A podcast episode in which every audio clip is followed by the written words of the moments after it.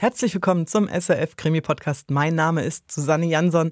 Heute ohne Wolfram Höll, was keinen von euch überraschen sollte, denn ihr hört ja unsere Podcast-Folgen immer bis zur letzten Sekunde durch. Und da haben wir darüber gesprochen, dass Wolfram in den wohlverdienten Ferien ist. Ich hoffe, er ist nicht nach Waldeck gefahren. Tannenklirren ist durch die Lande gezogen und hat dort nur Verwüstung hinterlassen. Äh, die große Serie ist vorbei. Vielen Dank für all die vielen Zuschriften, die wir von euch bekommen haben äh, und dass ihr auch diesen halben Genrewechsel, es hat ja auch ein bisschen Krimi-Geschichte, aber es ist ja vor allen Dingen auch eine Mystery-Story, dass ihr diesen Genrewechsel äh, mitgemacht habt und offensichtlich ähm, gerne mitgemacht habt. Hat mich sehr gefreut, habe es auch immer ans Produktionsteam gleich weitergeleitet, die haben sich auch gefreut. Äh, was mich gewundert hat, ist, dass niemand explizit den Humor von Eva Strasser ähm, benannt hat, den ich ja großartig finde. Aber vielleicht nochmal hören. Und diesmal nur von der lustigen Seite, ohne Fürchten. Äh, ich finde, wir sind ja beim Krimi-Podcast auch in den Geschichten und Hörspielen ganz oft auf der humorvollen Seite unterwegs. Ja, sind wir doch mal ehrlich, so ein Mord ist ja in diesen alten Archivklassikern kein Weltuntergang. Denken wir da mal an die beiden charmanten Damen in der letzten Paul Cox-Staffel, die sich da fast in die blonde Leiche vor ihren Füßen verlieben.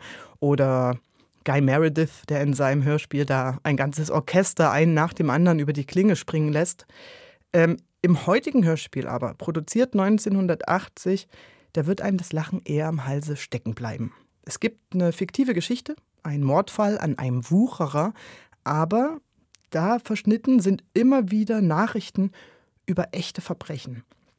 Und diese Verbrechen sind teilweise so traurig und schaurig, dass ich mir nicht vorstellen kann, dass die jemand aufs Papier hätte bringen können, also erdacht haben könnte. Die eint aber vor allen Dingen noch ein anderes, und zwar sind das alles Fälle, in denen die staatliche Rechtsverfolgung, zumindest in erster Instanz, komplett versagt hat. Das Hörspiel ist von Helmut Butterweg. Es heißt Eine Schlinge aus Luft. Viel Vergnügen.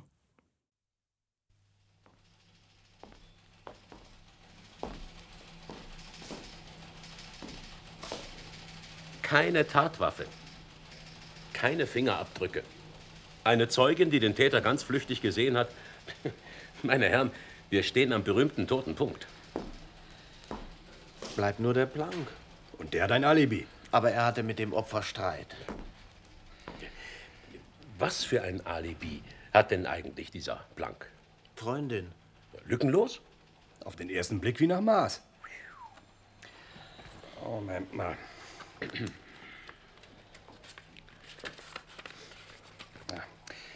Er verließ die Gastwirtschaft frühestens um 1.10 Uhr, um zu seiner Freundin zu fahren, bei der er um halb zwei aufgetaucht ist. Steht denn das fest? Sie sagt es. Ja, wieso weiß sie das so genau? Sie will ihn schon sehnsüchtig erwartet haben. Hm. Und wann hörten die Nachbarn des Ermordeten den Schrei? Das wissen sie eben nicht mehr genau. Alles alte Leute. Irgendwann zwischen 1 Uhr und 1.30 Uhr. Na, das könnte ja passen. Wenn man die Entfernung außer Acht lässt.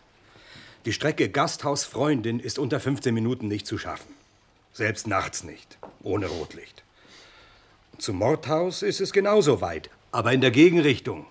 Ja, dann steht und fällt das Alibi des Herrn Planck also mit der Glaubwürdigkeit seiner Freundin. Die sich, jetzt einmal rein theoretisch gesprochen, natürlich auch zu seinen Gunsten um eine Stunde geirrt haben kann.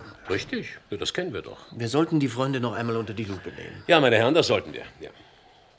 Aber zuerst die Gasthausbrüder. Vielleicht erinnern die sich doch noch etwas genauer, wann er weggegangen ist. Meine Herren, wenn es dieser Planck nicht war, dann wüsste ich nicht, wo wir jetzt noch ansetzen könnten. Aber mein Gefühl, also mein Gefühl sagt mir, dieser Mann könnte es gewesen sein. Warum waren denn die beiden zerstritten? Der Plank hat ihm die Freundin ausgespannt. Na also.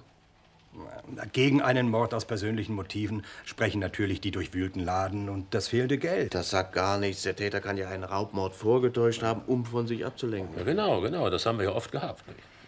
Ja, oder Sie haben gestritten und der Plank, ich meine, der Täter, den wir nicht kennen, der, der schlug den Mark eben im Affekt nieder und kam dann auf die Idee, das Geld mitzunehmen. Wie ging es dem Planck denn finanziell? Nicht erhoben. Nachholen. Wien. Mit 110 Zeitungsartikeln erkämpfte der Verleger Gustav Adolf Neumann die Rehabilitierung des Erich Rechberger, der 17 Jahre für den Mord an einem Kind büßen musste, den er nicht begangen hat. Bei Rechberger wurde damals Rattengift gefunden. Die Leiche enthielt Thallium. Das Gericht übersah die Tatsache, dass gerade das bei Rechberger sichergestellte und angeblich für die Tat verwendete Rattengift kein Thallium enthielt. Ich habe mit dem Mark seit Monaten nicht gesprochen. Schön. Aber kann man trotzdem sagen, dass Sie ihn so gut gekannt haben wie niemand sonst? Möglich. Er war ein schwieriger Mensch. Kann sein. Ein Sonderling. Möglich. Sie scheinen keinen großen Wert darauf zu legen, uns zu helfen. Also wenn ich etwas wüsste, dann würde ich es sagen. Das sagen alle. Sie wollen doch auch, dass wir seinen Mörder finden.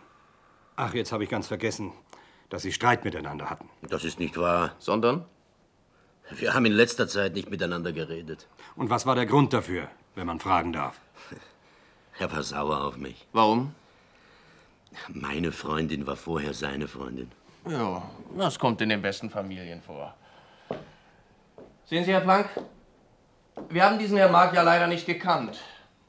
Um diese Tat aufklären zu können, müssen wir so viel wie möglich über ihn wissen. Hatte er Feinde? Nicht, dass ich wüsste. War ihm jemand Geld schuldig? Vielleicht einen größeren Betrag? Möglich, ich weiß es nicht. Hat er nicht Geld verliehen? Gegen Zinsen? Ja, Und Sie? Waren Sie ihm etwas schuldig? nein. Wir haben erfahren, dass Sie wenige Tage vor seinem Tod grußlos aneinander vorbeigegangen sind. Na und? Also hören Sie mal, Sie haben kein Recht, mich festzuhalten. Sie haben mich ausgefragt und ich habe geantwortet. Und ich gehe jetzt. Ich bin ein freier Mensch. Theoretisch sind Sie ein freier Mensch. Aber praktisch hätten wir Sie gern noch länger hier. Sie sagten, Sie hätten an jenem Abend das Wirtshaus um 1 Uhr früh verlassen. Kurz nach eins, ja? Könnte es nicht auch schon vor eins gewesen sein? Ausgeschlossen. Woher wissen Sie das so genau? Weil ich auf die Uhr geschaut und gesehen habe, dass es schon nach eins war. Und weil ich eben deshalb nach Hause ging. Nach Hause? Also ich habe Ihnen ja bereits gesagt, wohin ich gegangen bin. Können Sie eigentlich beweisen, dass Sie das Gasthaus nicht vor 1, sondern nach 1 verlassen haben? Warum wollen Sie das überhaupt so genau wissen? Hier fragen wir und Sie antworten. Also, auf welche Uhr haben Sie denn geschaut? Auf die, die im Lokal hing oder auf Ihre eigene? Ich glaube ich glaub auf die im Lokal. Wir wollen es genau wissen. Ja, es war die im Lokal. Bleiben wir dabei? Ja. Es war nach eins. Ja, Sie können ja die Leute fragen, die mit mir beisammen waren. Was, was hat das alles mit dem Mord zu tun? Sagen Sie uns noch, ob Sie die Uhr im Lokal mit Ihrer eigenen verglichen haben. Das weiß ich doch nicht mehr. Schade. Die Uhr im Goldenen Hahn geht nämlich seit Jahr und Tag eine gute halbe Stunde vor. Was geht das mich an? Ich, ich glaube, ich, ich habe doch auf meine eigene Uhr geschaut. Planck. Ihre Bekannten haben uns bereits bestätigt, dass es erst halb eins war, als Sie gingen. Und Ihre Freundin hat gesagt, Sie seien um halb zwei bei ihr angekommen. Demnach haben Sie etwa eine Stunde gebraucht, um den kurzen Weg von dem Lokal zu Ihrer Freundin zurückzulegen. Na Ja, dann wird sie sich eben geirrt haben und ich war früher dort. Sie muss sich geirrt haben. Sie hat sich sicher geirrt. Jetzt plötzlich? Es ist eben so. Planck. Was haben Sie in dieser Stunde gemacht? Ich sage Ihnen doch, ich bin aufgestanden, aus dem Lokal gegangen, in den Wagen gestiegen. Ja, ich hatte ein schönes Stück zu gehen, weil ich ziemlich weit weg geparkt hatte. Abends, wenn alle Parkplätze frei sind? Er stand noch vom Nachmittag dort. Ich kam zu Fuß in den Hahn. Ich fahre nicht jeden halben Kilometer. Ich sehe mir auch mal ein Schaufenster an. Ja, das ist alles. Die Sache mit den Uhrzeiten lässt sich sicher erklären. Ja, vielleicht hat sich jeder um ein paar Minuten geirrt. Vielleicht habe ich auf meine eigene Uhr geschaut. Ja, glauben Sie, ich merke mir jedes Mal, wenn ich auf die Uhr schaue, welche es war.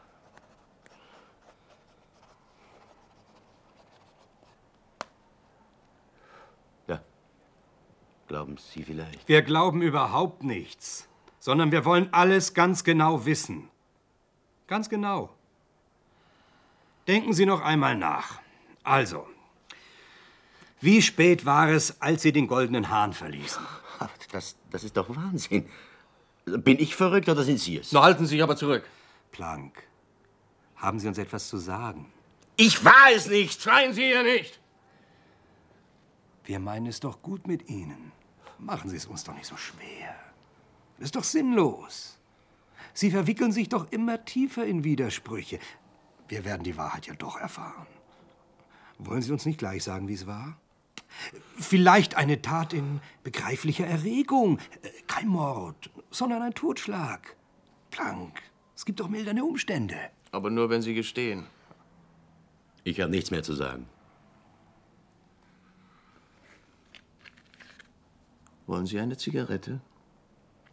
Wollen Sie nicht Ihr Gewissen erleichtern? Nach einem sauberen Geständnis schläft es sich besser. London. Der 35 Jahre alte Laszlo Virak, der die Hälfte einer zehnjährigen Strafe wegen Verwundung eines Polizisten abgebüßt hat, wurde vollständig rehabilitiert. Acht Augenzeugen, unter ihnen drei Polizisten, hatten vor fünf Jahren behauptet, ihn zweifelsfrei als den Täter wiederzuerkennen. Mit einer Zeugin, die immer nur vielleicht und wahrscheinlich sagt, ist uns nicht gedient. Also war er es nun oder war er es nicht? Ja, es war dunkel. Aber die Straßenbeleuchtung war eingeschaltet. Ja, Direkt vor dem Haus steht doch eine Straßenlampe, nicht wahr? ja. Sind Ihre Augen eigentlich in Ordnung? Ja, die sind noch ganz gut. Also, schreiben Sie bitte. Ich stand am Fenster, weil ich nicht schlafen konnte und sah auf die Straße hinunter. Hinunter, haben Sie es? Ja. Ich konnte die Tür des gegenüberliegenden Hauses gut erkennen. Äh, nein, äh, schreiben Sie gut beobachten.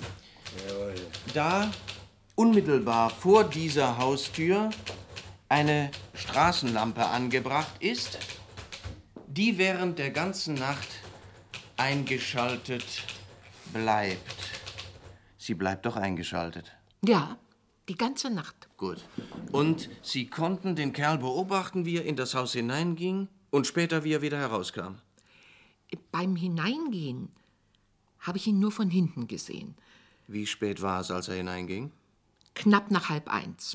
Wissen Sie das noch ganz genau? Irren Sie sich da nicht? Wieso wissen Sie denn das noch so genau? Ja, es, es hatte gerade halb eins geschlagen. Von wo? Von einem Kirchturm oder auf der Uhr in Ihrem Zimmer? Auf meiner Uhr. Wie genau geht denn die? Na, höchstens zwei oder drei Minuten vor. Ich stelle sie jeden Tag nach dem Radio. Kann man auf dieser Uhr die Stundenschläge von den Halbstundenschlägen unterscheiden? Wie, wie meinen Sie das? Klingt es gleich, ob die Uhr halb eins oder eins schlägt? Na, darüber habe ich noch gar nicht nachgedacht. Na, ich glaube, es klingt immer gleich. Ja, Na also. Schreiben wir. Meine Uhr hatte gerade einmal geschlagen, als der in Frage stehende Mann das Haus gegenüber betrat. Doch kann ich, da die Halbstundenschläge auf meiner Uhr ebenso klingen wie die Stundenschläge, nicht mit Sicherheit angeben, ob es 12.30 Uhr, 1 Uhr oder eventuell sogar 1.30 Uhr gewesen ist. halb zwei war es auf keinen Fall. Gut. Schreiben Sie also noch, letzteres trifft aber nach meiner Erinnerung wahrscheinlich nicht zu. Es muss halb eins gewesen sein. Ich bin sicher. Es hatte vorher zwölf geschlagen. Gestern haben Sie den Mann wiedererkannt, obwohl er in einer Gruppe von sechs Männern stand. Alle mit hellen Regenmänteln und dunklen Hüten. So wie der Mann, der aus dem Haus gekommen war. Warum ziehen Sie jetzt plötzlich zurück? Ich ziehe ja gar nicht zurück.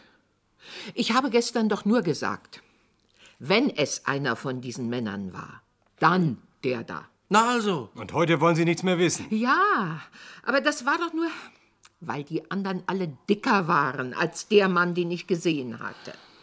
Und der, auf den ich gezeigt habe, war der einzige mit der richtigen Figur. Soll das heißen, dass die Gegenüberstellung unkorrekt Nein, stattgefunden hat? nein, nein, das wollte ich nicht gesagt haben. Ja, begreifen Sie denn überhaupt die Tragweite dessen, was Sie da sagen?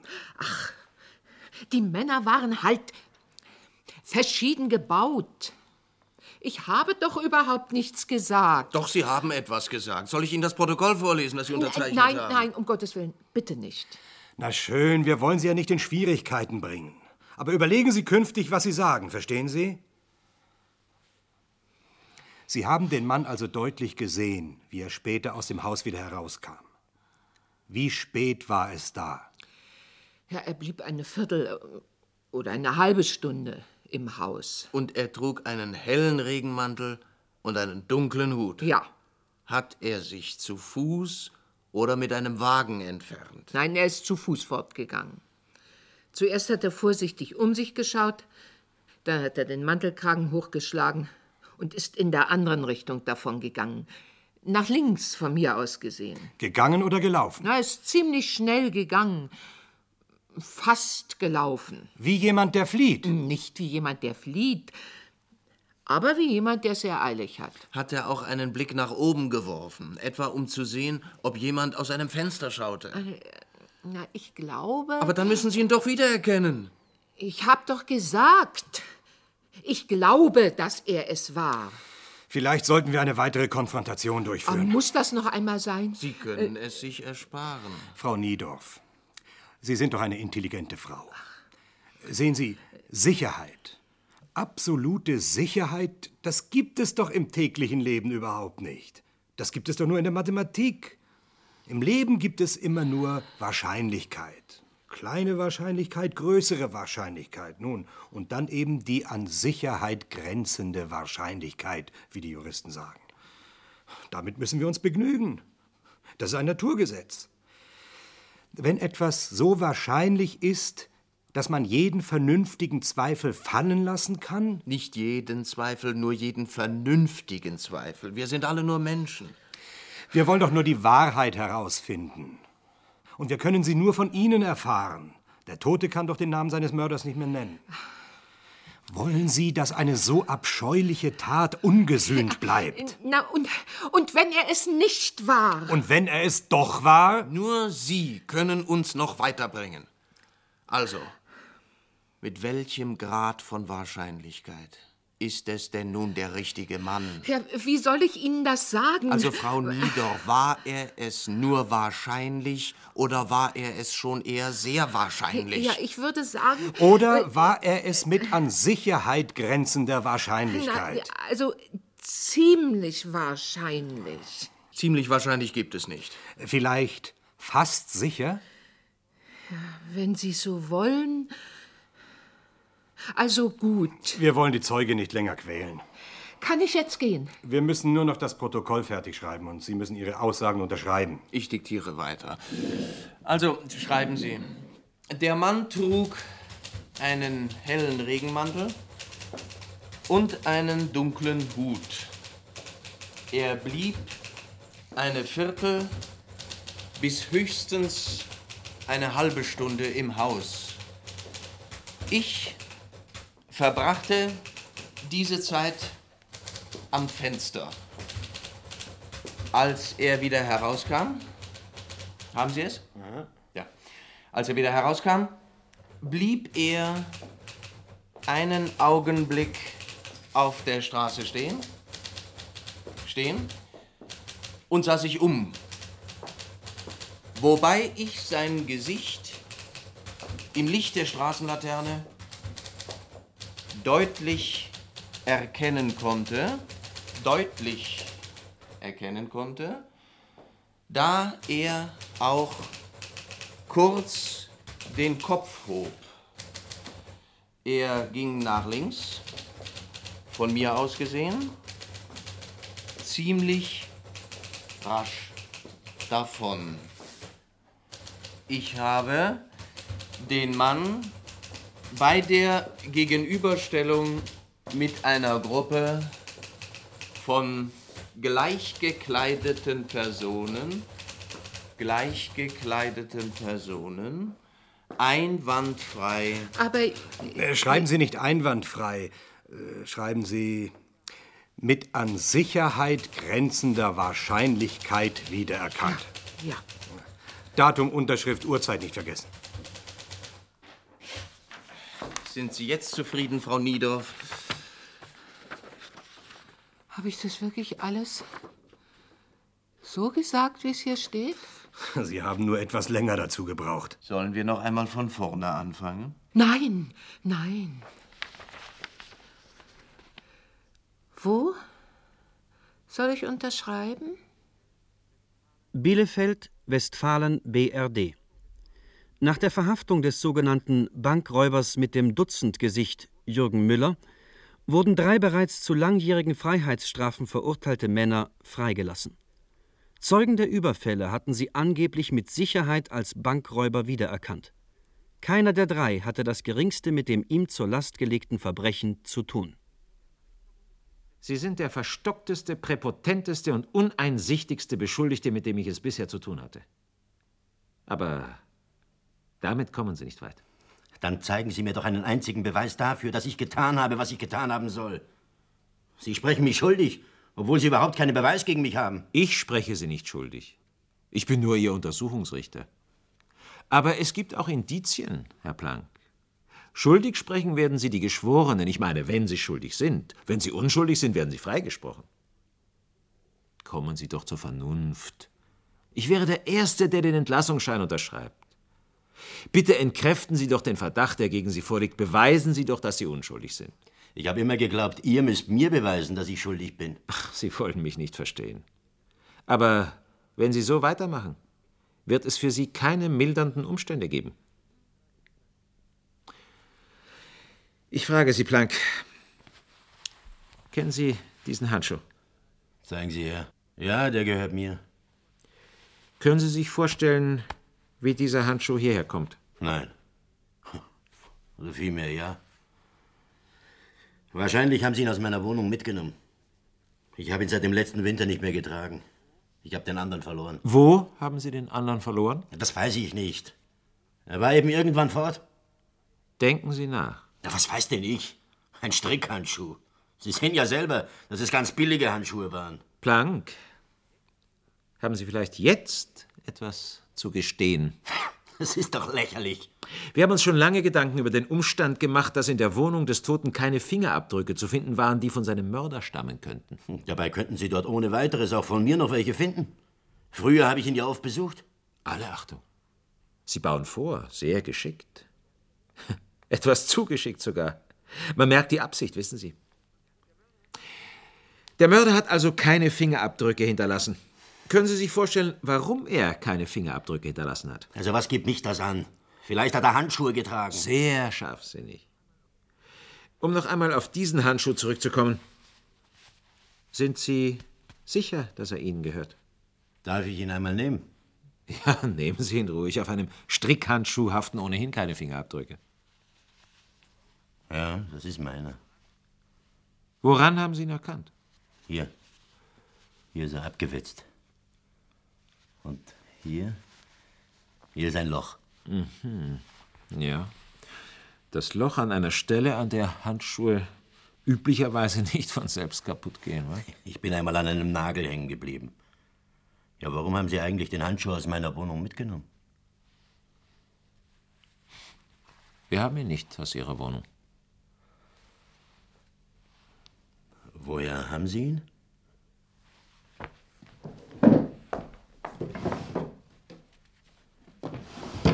Ich habe hier noch einen zweiten Handschuh. Dieser war in Ihrer Wohnung. Die beiden gehören offensichtlich zusammen, nicht wahr? Der andere, in diesem Augenblick von Ihnen mit Sicherheit als Ihr Eigentum identifiziert, lag in der Wohnung des Ermordeten. Womit wir der endgültigen Klärung dieses Falles wohl um einen wichtigen Schritt näher gekommen wären, finden Sie nicht? Im Korridor. Hä? Lag der Handschuh bei Mark im Korridor? Ja. Auf der Hutablage? Hier frage ich und Sie antworten, verstanden? Auf die Hutablage habe ich nämlich oft meine Handschuhe gelegt, wenn ich bei ihm war. Dort muss ich beim Weggehen versehentlich nur einen mitgenommen haben. Ganz schön fantasievoll, was Sie sich so zusammenreimen. Natürlich lag der Handschuh im Korridor auf der Hutablage. Das merkt man doch schon daran, dass Sie erst jetzt damit kommen. Sonst wäre doch schon der Mordkommission aufgefallen. Wir werden ja sehen, was die Geschworenen davon halten. Ja, dann erklären Sie mir doch eines, Herr Untersuchungsrichter. Warum sollte ein Mörder einen Handschuh im Korridor zurücklassen? Vielleicht, damit er an der Wohnungstür seine Fingerabdrücke hinterlässt? Mörder handeln oft irrational, Planck. Selbst die kaltblütigsten Mörder machen idiotische Fehler, Planck. Und wie ich sehe, haben Sie gerade über diesen Fehler schon gründlich nachgedacht, Planck. Das beweisen doch Ihre scharfsinnigen Antworten. Soll ich Ihnen sagen, wofür ich Sie halte? In meinen Augen sind Sie einer der kaltblütigsten und intelligentesten Täter, die wir seit langem hatten. Ein Glück, dass eben auch solche Leute den entscheidenden Fehler machen. Ein wahres Glück für die Gesellschaft, Planck. Aber ich will den Geschworenen nicht vorgreifen. Vielleicht glauben Ihnen die. Catania, Sizilien. Wie soeben bekannt wird, ist der verschwundene Paolo Gallo am Leben. Sein Bruder Salvatore, der ihn angeblich ermordet hatte, wurde von der Sträflingsinsel Ventotene entlassen. Das Schwurgericht in Catania hatte seinerzeit Zeugen, die den angeblich Toten gesehen hatten, unter dem Verdacht des Meineides verhaften lassen, worauf sie ihre Aussagen zurückzogen. Der angeblich Ermordete verbrachte die letzten Jahre in der Nähe seines alten Wohnsitzes und erschien in einer anderen Sache sogar als Zeuge vor Gericht. Sie behaupten also, Beschuldigter, dieser Handschuh, Ihr Handschuh, hätte bereits seit Monaten im Korridor des Ermordeten gelegen? Ja, so muss es gewesen sein, Herr Vorsitzender. Ich habe versehentlich nur einen Handschuh mitgenommen. Wäre es nicht naheliegend gewesen, ihn bei Ihrem Freund zu suchen, wenn Sie schon bei ihm so oft aus und eingingen? Ich habe bei ihm nachgesehen, aber wahrscheinlich eben nur flüchtig. Die Hutablage ist ziemlich hoch angebracht. Man konnte nicht gut hinaufsehen. Angeklagter, woher wollen Sie wissen, dass der Handschuh auf der Hutablage gefunden wurde? Herr Staatsanwalt, wollten Sie das Wort? Als mir der Herr Untersuchungsrichter... Unterbrechen Sie mich nicht, Angeklagter. Sie stehen vor Gericht. Finden Sie nicht, dass Sie uns da eine sehr unglaubwürdige Geschichte zumuten? Überlegen Sie doch. Sie wollen uns weismachen, dieser Handschuh sei monatelang in der Wohnung Ihres Freundes, Ihres ehemaligen Freundes gelegen? Ja, sind Sie vielleicht den ganzen Winter ohne Handschuhe gegangen? Wir werden noch darauf zurückkommen, Herr Staatsanwalt. Ich habe mir... Schweigen Sie, Angeklagter! Sie werden gleich Gelegenheit bekommen, sich noch tiefer in Ihre Widersprüche zu verwickeln. Denken Sie in der Zwischenzeit lieber nach, ob es nicht doch noch gescheiter wäre, ein reumütiges Geständnis abzulegen. Herr Staatsanwalt. Äh, ja, ich wollte darauf hinweisen, dass der Zeuge Pesak zur Verfügung steht. Es handelt sich um den Besitzer des Tabakladens, in dem der Angeklagte fast täglich Zigaretten geholt hat. Er kann bestätigen, dass Planck im letzten Winter, also in den Monaten vor dem Mord, keineswegs ohne Handschuhe herumgelaufen ist. Das erscheint mir deshalb besonders wichtig, weil in seiner Wohnung lediglich ein Handschuh gefunden wurde, der aber zu dem zweiten in der Wohnung des Ermordeten sichergestellten genau passt und weil kein einziges komplettes Paar gefunden wurde. Daraus geht doch hervor, dass der Planck seinen rechten Handschuh keineswegs Monate vor dem Mord verloren hat, wie er uns weismachen will, sondern erst am Ende des Winters.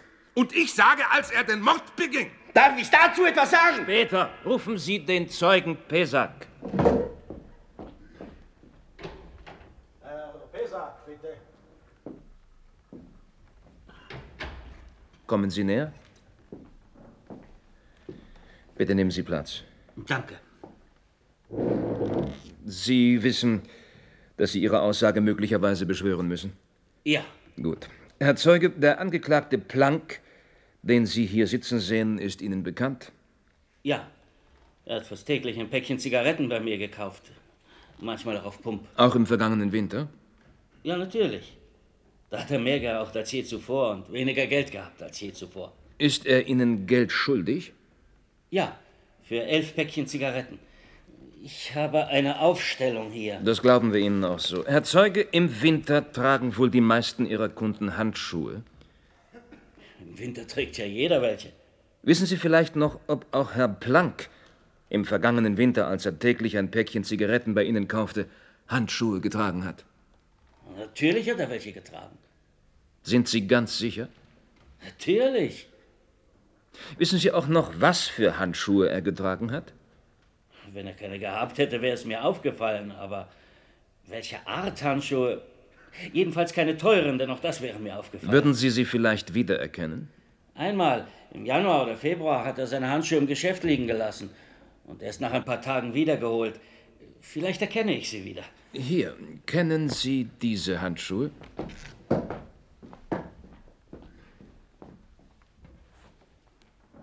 Ja, die waren es. Wieso sind Sie sich dessen jetzt plötzlich so sicher? Weil ich mich jetzt, wo ich sie vor mir liegen sehe, wieder daran erinnere, dass ich damals gedacht habe, na, das waren wohl die billigsten, die er bekommen konnte. Danke, Herr Zeuge, Sie können gehen. Danke, Herr Vorsitzender.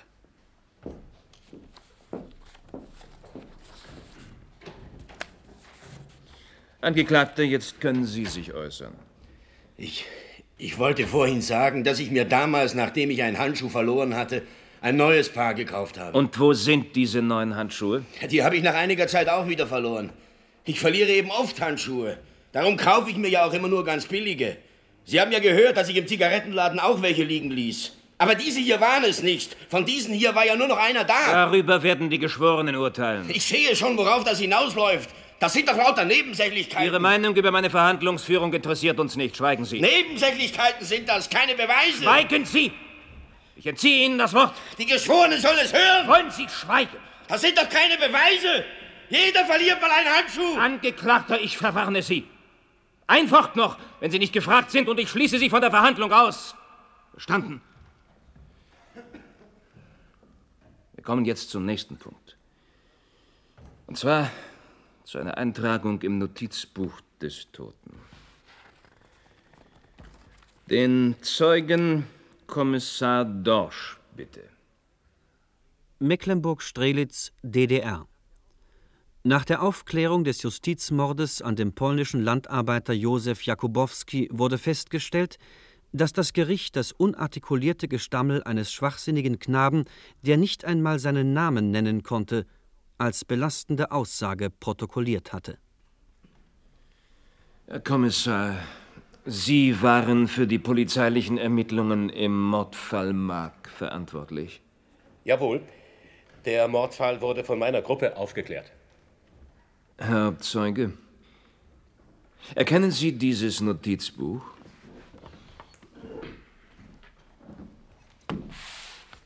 Jawohl, ich erkenne es. Es handelt sich um eines der in der Wohnung des Ermordeten sichergestellten Notizbücher. Es befand sich in seiner rechten Schreibtischschublade. Bitte schlagen Sie die durch ein Lesezeichen gekennzeichnete Stelle auf. Jawohl, einen Augenblick bitte.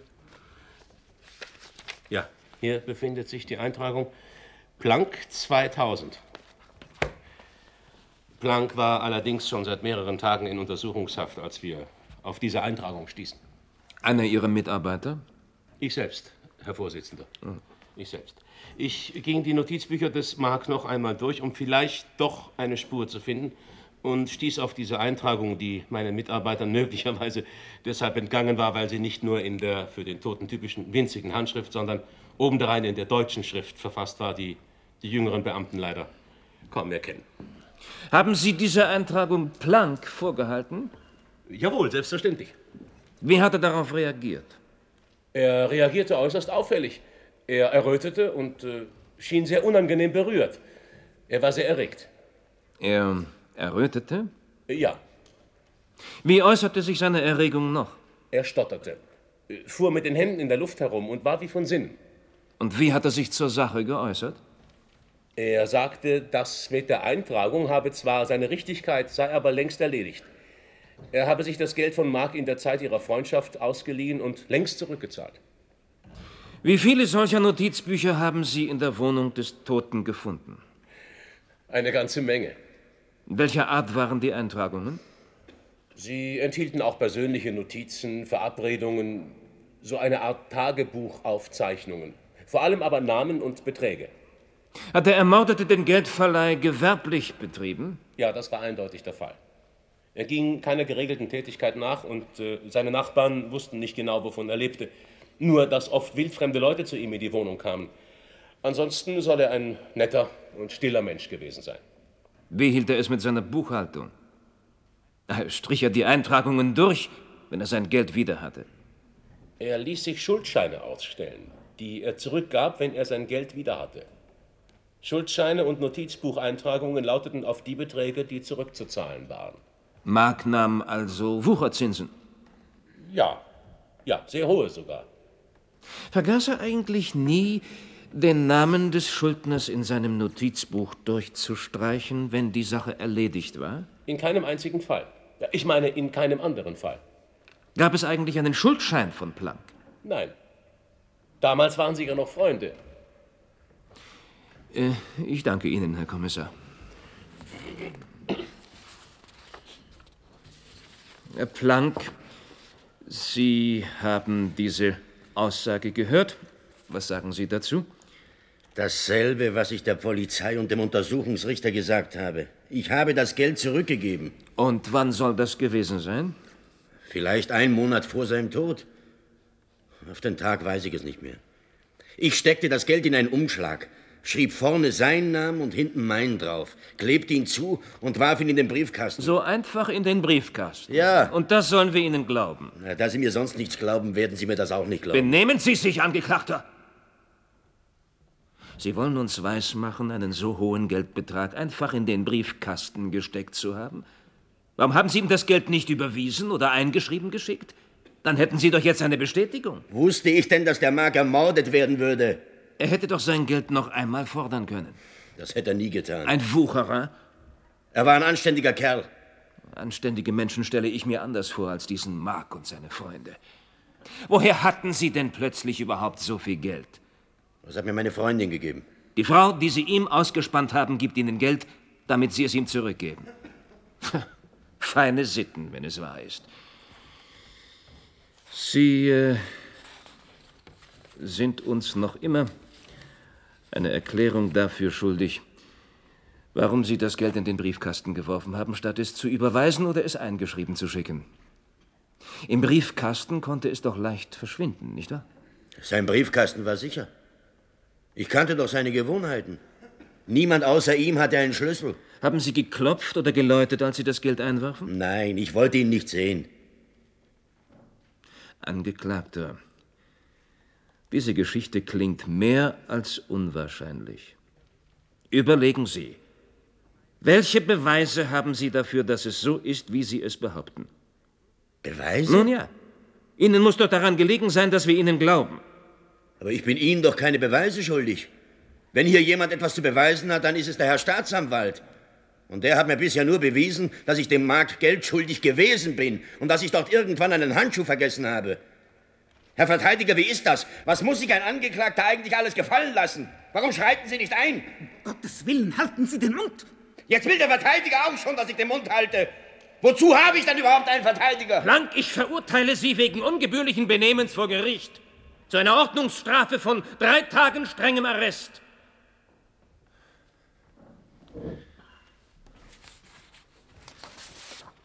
Wir setzen die Beweisaufnahme fort. Linz, Oberösterreich. Als Mörder der Krämerin Anna Kranzinger in Geisbach wurde nun eindeutig ein Matthias Kaufmann identifiziert. Der wegen dieser Tat zu einer lebenslangen Strafe verurteilte Karl Harter ist mittlerweile im Zuchthaus gestorben. Aus den Akten des damaligen Verfahrens gegen Harter geht hervor, dass außer sogenannten psychologischen Indizien wie Lebenswandel, Leumund und Benehmen des Verdächtigen keinerlei Anhaltspunkte für dessen Schuld vorlagen.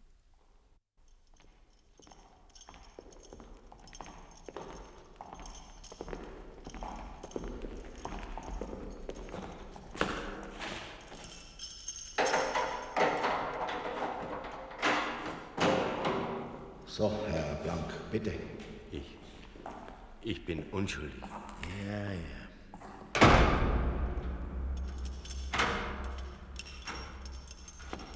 Das wär's denn.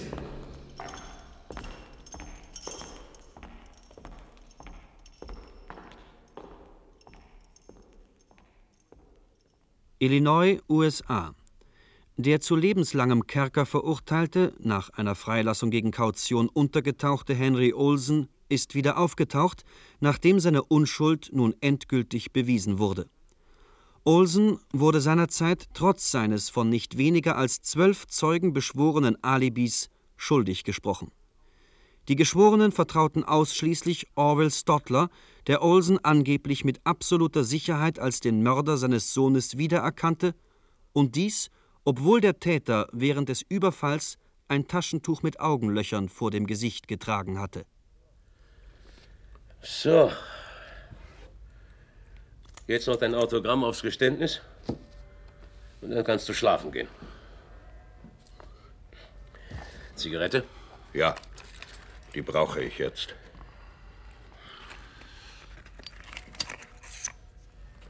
Wärst du nicht gescheiter gewesen?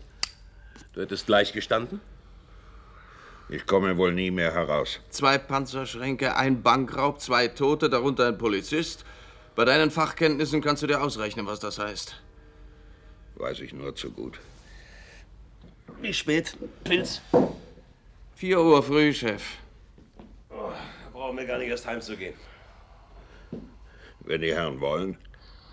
Ich könnte Sie schon unterhalten, bis Ihr Dienst wieder anfängt. So? Womit denn zum Beispiel? Wenn du noch was auf dem Herzen hast, raus damit. Mich lassen Sie ja nie mehr heraus. Nie mehr. Wäre auch noch schöner. Also komm, komm, komm, komm. Auf alles sind Sie mir nicht gekommen. Auf alles nicht. Vielleicht die beiden Posteinbrüche vor zwei Jahren? Damit habe ich nichts zu tun. Aber vor zehn Jahren. Der Mark. Der Geldverleiher. Erinnern Sie sich? Der Fall ist ja aufgeklärt. Jetzt kann ich es ja sagen. Das war ich. Der andere, der, den Sie deswegen verurteilt haben, den habe ich nicht einmal gekannt. Das darf doch nicht wahr sein. Kempten, Allgäu, BRD. Der 81 Jahre alte Johann Lettenbauer wurde im Wiederaufnahmeverfahren unter Publikumsapplaus freigesprochen. Bereits vor 17 Jahren waren Hinweise auf den tatsächlichen Mörder seiner Tochter und seines Enkelkindes aufgetaucht, von der Kriminalpolizei aber nicht weiter verfolgt worden. Warum haben Sie der Polizei diese alte Geschichte erzählt? Weil es so war, Herr Richter. Aber warum sind Sie von selbst damit herausgekommen? Selbstverständlich, um mein Gewissen zu erleichtern. Hm. Warum soll ich Ihnen glauben, dass Sie der Mörder des Mark sind? Mir ist es wurscht, ob Sie es glauben oder nicht. Aber Sie haben es nun mal gesagt, dass Sie es sind. Ihr Problem, Herr Richter. Erinnern Sie sich an die Einzelheiten, Örtlichkeiten und so? Ja, sicher. Sie waren diesem Mark also Geld schuldig. Zehntausender. Und deshalb haben Sie ihn erschlagen. Sind Zehntausender kein Grund? Waren die Zinsen schon in diesem Betrag enthalten? Sicher. So war es beim Mark üblich. 50 Prozent für ein halbes Jahr. Sie konnten ihm wahrscheinlich keine Sicherheiten bieten. Wer Sicherheiten bieten konnte, ging nicht zu dem. Und wieso hat die Polizei nachher Ihren Schuldschein nicht gefunden? Den habe ich zerfetzt und verbrannt. Wo haben Sie ihn gefunden? Ich habe ihm die Zehntausender hingelegt. Na weiter. Woher ich das Geld hatte, fragen Sie mich nicht. Sie werden es mir vermutlich gleich von selber sagen. Verdient, Herr Richter. Mhm. Ehrlich verdient und zusammengespart. Haben Sie etwas anderes erwartet? Mark hat den Schuldschein aus einer Lade herausgesucht und den Betrag mit den Notizen in seinem Büchlein verglichen. Dabei habe ich ihm die Lampe auf den Kopf geschlagen. Wie sah die aus? Viereckiger, schwarzer Marmorsockel mit scharfen Messingkanten. Sowas vergisst man nicht. Haben Sie außer dem Schuldschein noch etwas mitgenommen? Das Notizbuch mit meinem Namen und alles Geld, was ich fand. Ich habe einfach die Laden herausgerissen und auf den Teppich geleert. Es müsste in Ihren Akten stehen, wenn die Polizei anständig gearbeitet hat. Steht auch da. Steht tatsächlich da. Ansfelden, Oberösterreich. Josef Auer und Hubert Rannet, zwei zu lebenslangem Kerker verurteilte Arbeiter, wurden nach 15-jähriger Haft freigelassen, nachdem festgestellt worden war, dass ihnen der Polizeiarzt seinerzeit eine Geständnisspritze verabreicht hatte. Der österreichische Gerichtsmediziner Professor Breitenecker erklärte, dass man den beiden eine Tatwaffe unterschoben hatte, mit der die Tat auf keinen Fall begangen worden sein konnte. Was hatten Sie eigentlich bei der Verhaftung dieses Planck konkret in der Hand, Herr Kommissar? Sobald wir ihm nachgewiesen hatten, dass sein Alibi hinfällig war, haben wir ihn da behalten. Nur auf die Unstimmigkeiten mit den Uhrzeiten hin? Aber das ist doch üblich, Herr Richter. Hunderte Schwerverbrecher wären uns durch die Lappen gegangen, wenn wir nicht zugegriffen hätten. Ach, was sage ich? Tausende. Wissen Sie, einen zu Unrecht Verdächtigten kann man immer noch freilassen. Aber wenn der Mann weg ist, dann ist er weg. Aber ein Alibi, das einer nicht hat, ist doch kein Beweis, dass er das Verbrechen begangen hat. Aber ein Beweis dafür, dass mit dem Mann etwas nicht stimmt. Als Sie ihn dann später der Staatsanwaltschaft überstellten, welche Anhaltspunkte hatten Sie da in der Hand? Ja, da war noch die Frau. Die Frau, die ihn beobachtet hatte.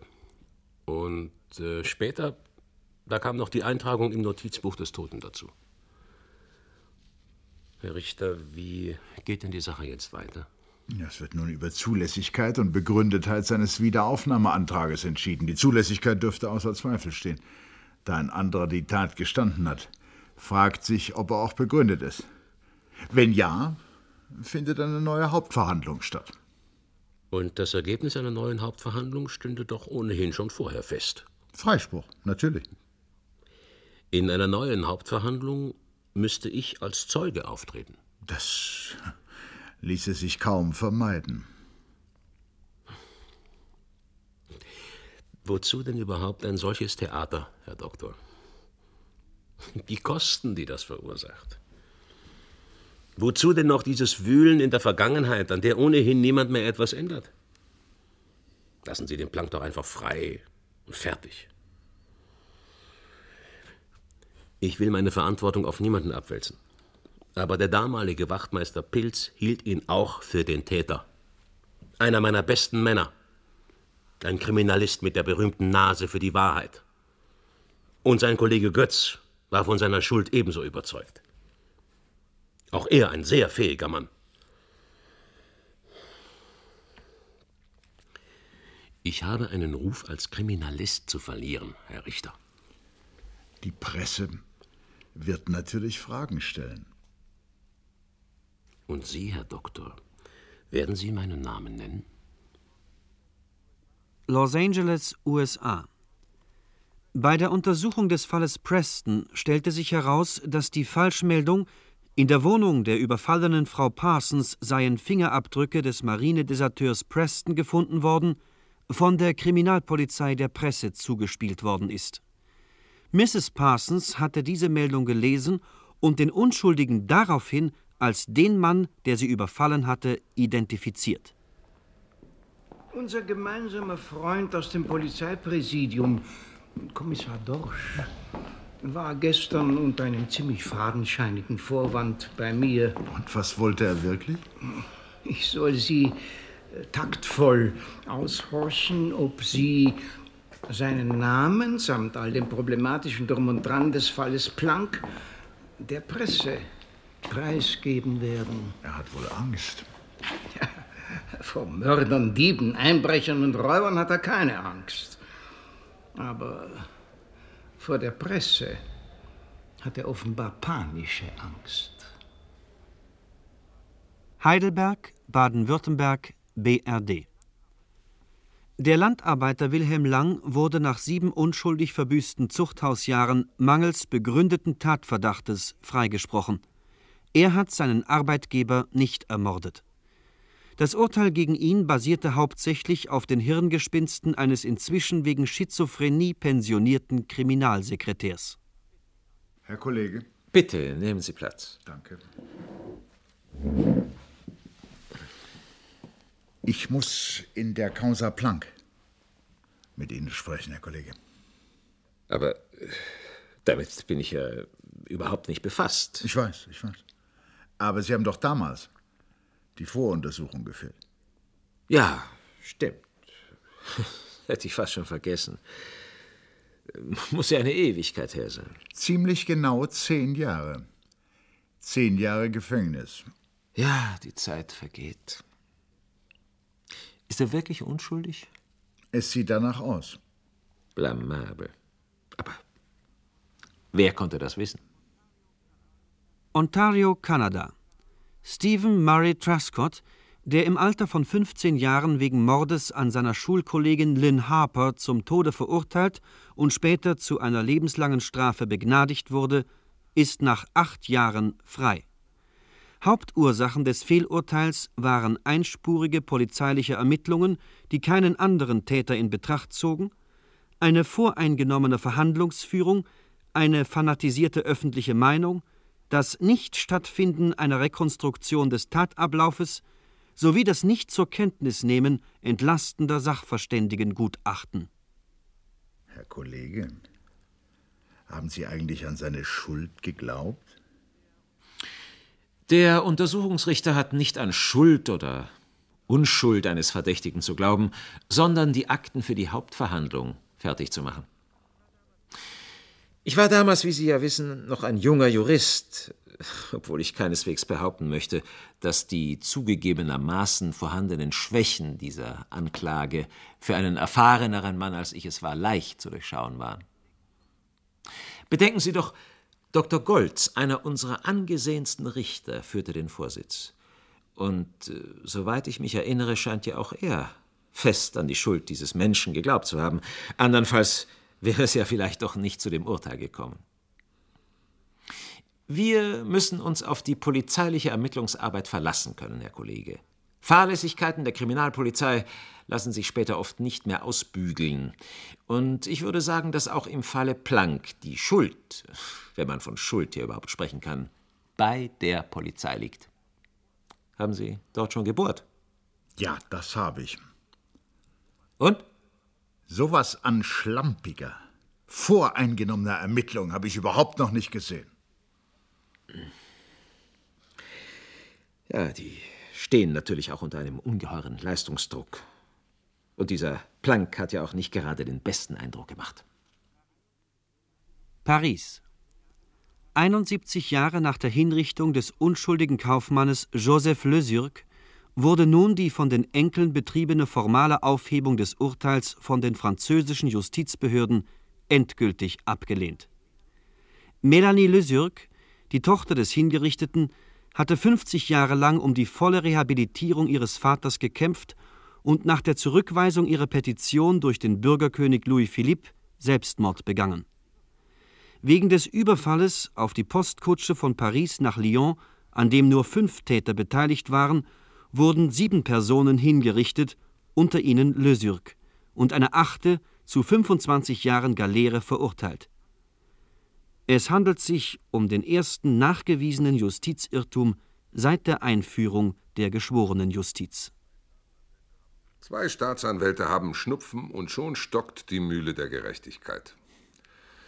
Morgen steht ein Raubmörder auf dem Programm. Vollgeständig, nichts weiter. Na, wenn er gestanden hat, kann ja wenigstens nichts passieren. Obwohl es ja auch schon falsche Geständnisse gegeben haben soll. Sagen Sie, was ist denn mit Ihnen los? Großer Anfall von Zweifel an der irdischen Gerechtigkeit? Packt jeden Mal, aber vergeht auch wieder. Das kommt vom Fall Planck. Das erste Mal, dass ich so direkt mit einem Fehlurteil zu tun habe. No, langsam, langsam. So sicher ist das noch nicht. Sie erinnern sich, ich habe damals die Anklage vertreten. Glauben Sie wirklich noch an die Schuld dieses Mannes? Ich glaube immer an die Schuld des Angeklagten. Sie erinnern sich an die Eintragung im Notizbuch des Toten Planck 2000? Ja, ja, ich erinnere mich dunkel.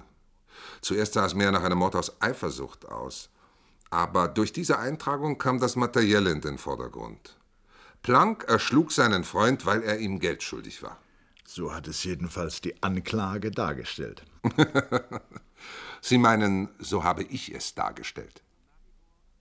Maribor, Slowenien.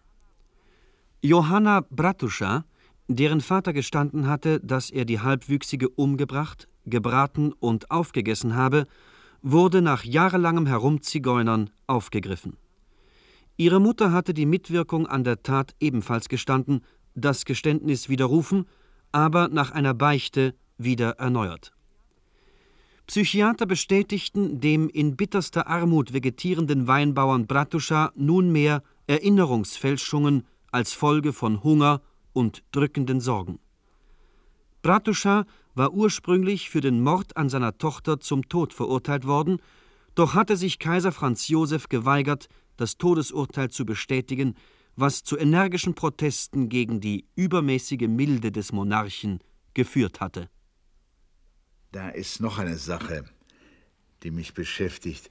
Planck behauptete, er hätte dem Mark das Geld zurückgegeben, konnte es aber nicht beweisen, da er es, wie er sagte, in einen Briefumschlag getan und in den Briefkasten gesteckt habe. Er sagte, er habe vorne den Namen des Mark und hinten seinen eigenen draufgeschrieben. Genau dieser Briefumschlag befindet sich in den Akten. Eigenartig. Lassen Sie mich mal nachdenken. Der Fall liegt ja zehn Jahre zurück. Das Kuvert ist aufgerissen und enthält keinen Brief. Ähm, wie lange vor dem Tod des Mark will der Planck diesen Umschlag mit dem Geld eingeworfen haben? Er redete von einem Monat. Ja, wissen Sie, wo das Kuvert gefunden wurde? Das geht aus den Akten nicht hervor. Vielleicht erinnert sich jemand bei der Kriminalpolizei.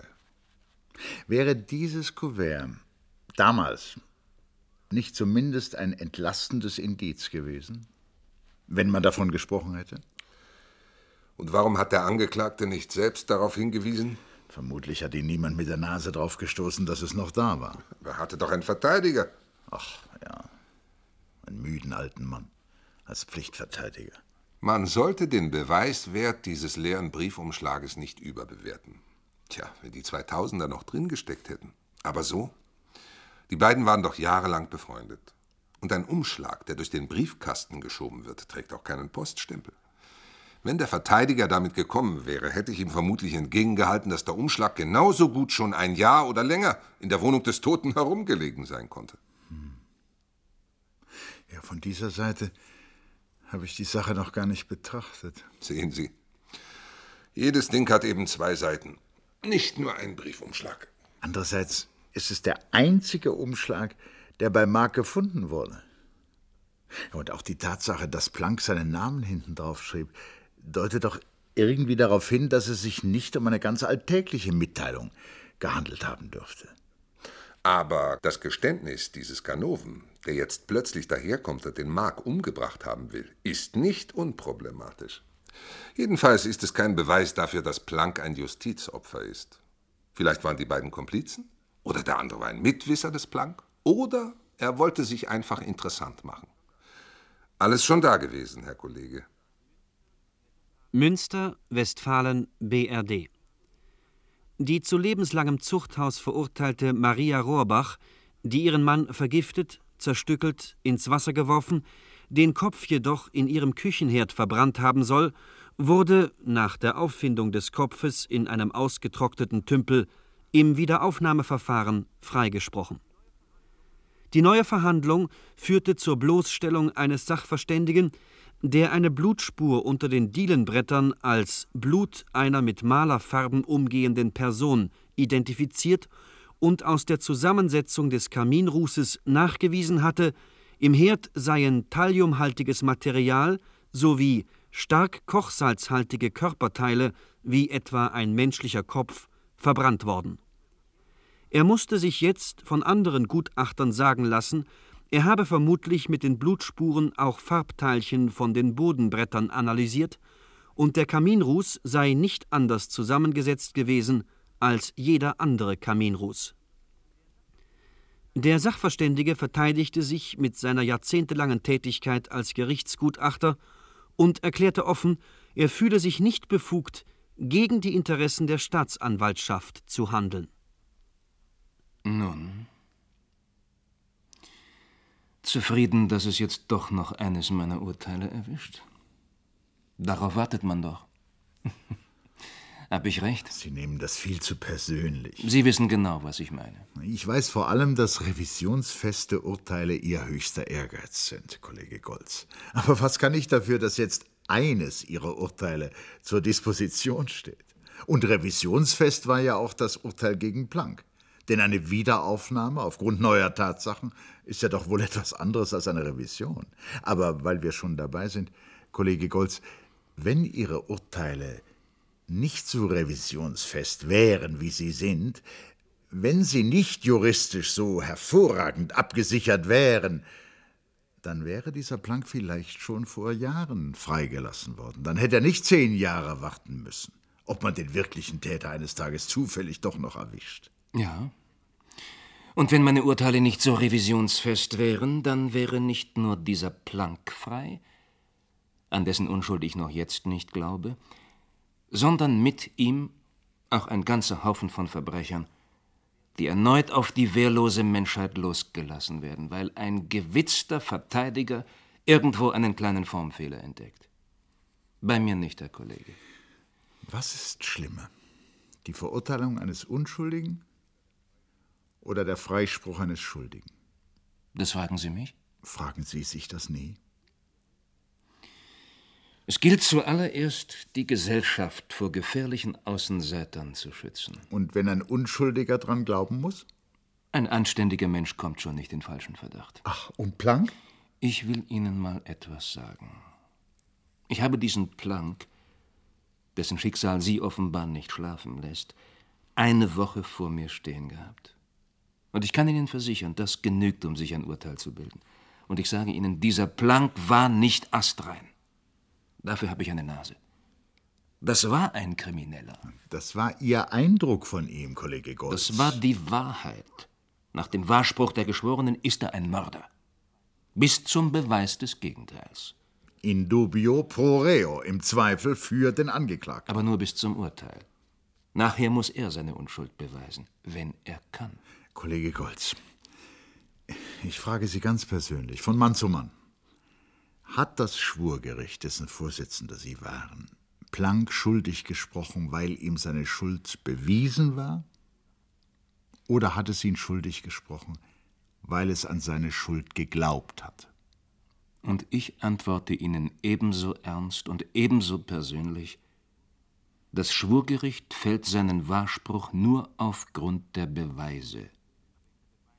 Aber in der Beweiswürdigung ist es frei. Darüber, was das Gericht für einen Beweis hält und was nicht, ist es niemandem Rechenschaft schuldig, auch Ihnen nicht. Oh, um Gottes Willen, Golzen, niemand kann und will Sie zur Rechenschaft ziehen. Dann ist es ja gut. Aber weil Sie es so gerne wissen wollen, jawohl, das Schwurgericht ist aufgrund der Beweise und nur der Beweise zu seinem Wahrspruch gekommen. Es war ein Indizienprozess. Muss ich Ihnen sagen, dass Indizien oft bessere Beweise sind als Geständnisse? Oder die Aussagen von Augenzeugen? Das weiß ich auch. Sehen Sie. Und trotzdem trauen Sie dem Geständnis eines überführten Mörders zumindest so weit, dass Sie ein rechtskräftiges Urteil in Zweifel ziehen. Im Geständnis eines Mörders, der sich vielleicht nur einen lustigen Tag bei einem Lokalaugenschein machen will. Warum? Ich frage Sie, warum? Weil die Beweise gegen Planck keine Beweise waren und weil die Indizien keine Indizien waren.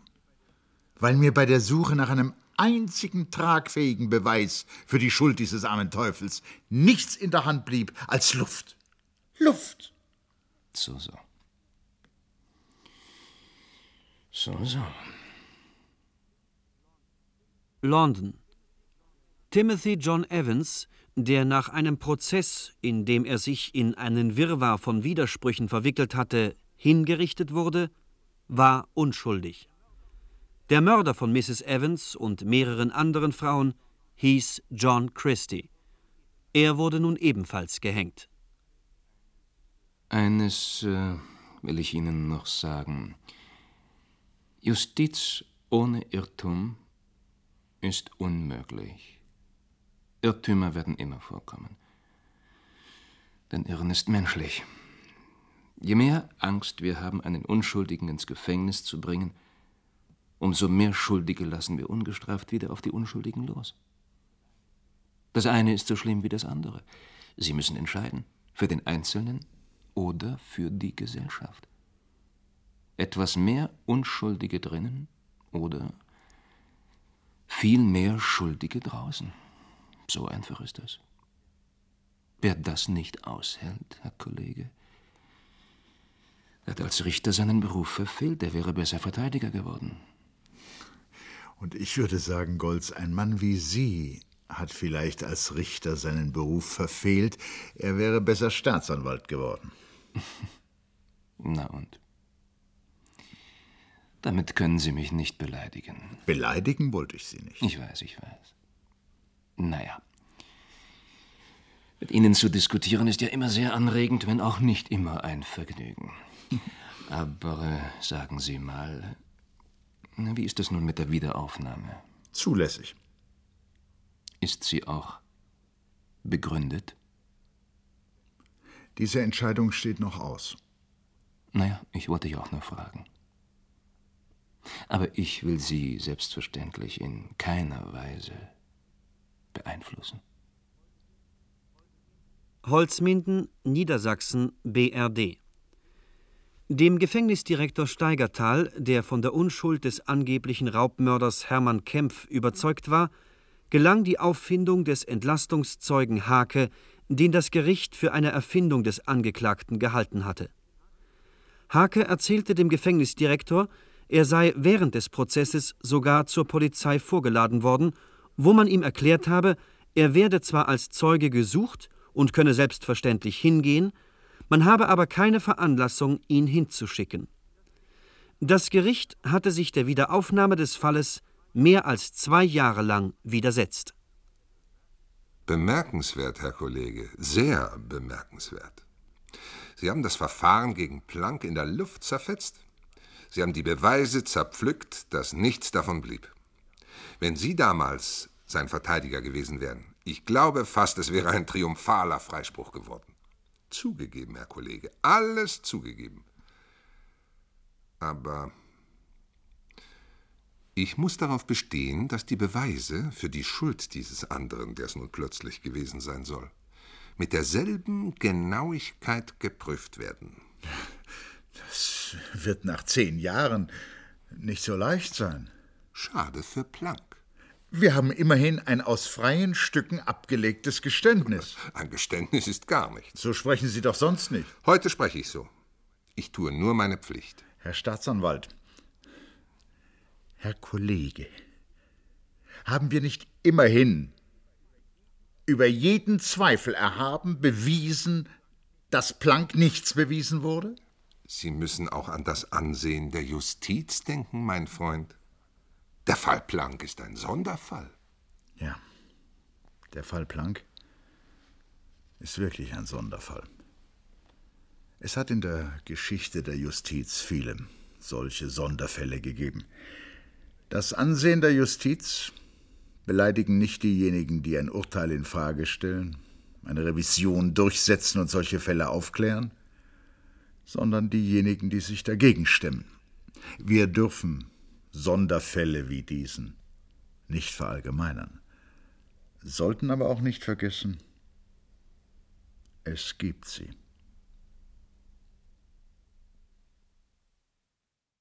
Das war eine Schlinge aus Luft von Helmut Butterweck, der geboren 1927, ähm, war ein österreichischer Publizist und Theaterkritiker und hat sich aber auch daneben ähm, sehr viel in seinen Werken ähm, mit der Nachkriegsjustiz äh, seines Heimatlandes Österreich auseinandergesetzt, gerade im Umgang mit ähm, NS-Straftätern. Aber äh, man merkt, dass er offensichtlich auf noch viele, viele andere Fälle ähm, gestoßen ist und die, wie ich finde, sehr gut ähm, in ein Hörspiel verarbeitet hat. Ähm, also ich finde, das klappt vom Aufbau wahnsinnig gut, dass man am Anfang diesen fiktiven und großartig gespielten, ähm, sowohl von der Polizei und Richterseite her, als auch von der Seite des Angeklagten oder der Zeugin her ähm, gespielten ersten Teil hat mit dieser fiktiven Geschichte, in die nur so punktuell die Justizirrtümer eingeworfen werden und dann äh, im zweiten Teil äh, man damit eigentlich abschließt, nur noch aus der Ferne draufschaut und es dann aber schafft, sich auf so einer Metaebene über die Lücken und Tücken, Gefahren und Sorgfaltspflichten äh, des Justizwesens zu unterhalten. Ähm, das fand ich schon sehr beeindruckend, habe ich gerne zugehört.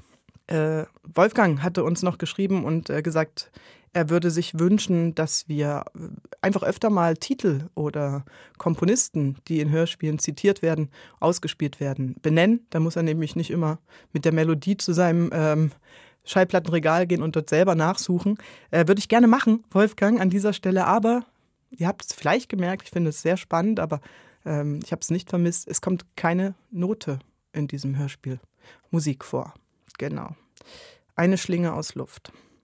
Ich habe jetzt auf jeden Fall Lust bekommen, äh, nochmal Serial, die erste Staffel zu hören. Äh, wer das nicht gemacht hat, sollte diese Mutter aller True Crime Podcasts unbedingt äh, nachhören, weil da werden ja auch ganz viele Verfahrens- und Ermittlungsfehler äh, und Unklarheiten benannt und äh, sehr detailliert aufgeführt. Sehr spannend. Äh, wir hören uns in einer Woche wieder, dann wieder mit Wolfram und ich glaube, es wird so kommen, auch wieder mit der humorvollen Seite des Verbrechens. Bis zum nächsten Mord. Macht's gut.